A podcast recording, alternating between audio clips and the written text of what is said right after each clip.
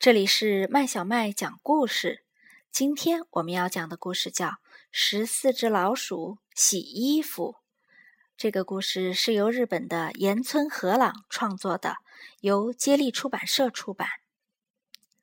爸爸妈妈、爷爷奶奶和十个兄弟姐妹，我们是十四只老鼠的大家庭。下了很久的雨。终于停了。夏天的阳光照进森林，油蝉开始叫了起来。妈妈说：“把衬衫、短裤、睡衣和床单都拿出来，我们去洗衣服吧。”今天从早上开始就热得要命。和妈妈一起去洗衣服，太好了！等一会儿爷爷也去。大家扛着衣服往河边走，野百合花开了，亮晶晶的露珠滚了下来。是谁头上顶着一大筐衣服啊？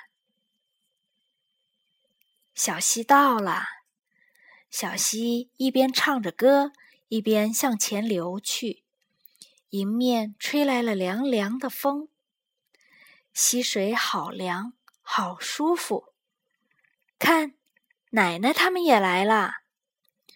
老师说：“我也要洗衣服。”瞧，是谁打着太阳伞呢？他的太阳伞就是一片树叶子。河边，大家都开始洗衣服了。刷啦刷啦搓衣服的是老四，啪嗒啪嗒打衣服的是老五。吧唧吧唧踩衣服的是老三，床单太大了，要四个人一起洗，两个人一起拧，就像拔河一样，使劲儿，使劲儿，哈，洗衣板成了青蛙的小船。让我们在树上搭个晾衣台吧。爸爸、老大和爷爷也来了。哎呀，不好了！青蛙的小船被水冲走了，就要掉到瀑布里去了。大家快去抢救啊！好容易抓到青蛙的小船啦！青蛙，你没事儿吧？嘿，大家穿着衣服就游泳，还顺便洗了个澡。那边晾衣台搭好了，来晒衣服吧。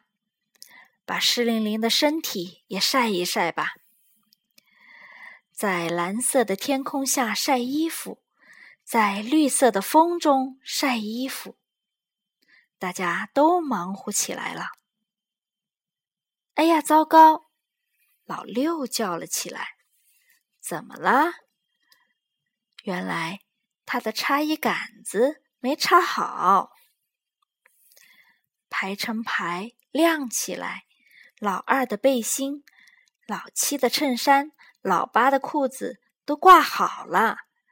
天上的云好高好白，他们还做了两个摇椅，两个秋千，太开心了。衣服摇啊摇，树叶摇啊摇，蝉在吱吱的叫。原来洗衣服也是一件这么有意思的事儿。小朋友，这个故事讲完了，你喜欢吗？你有没有帮妈妈洗过衣服呢？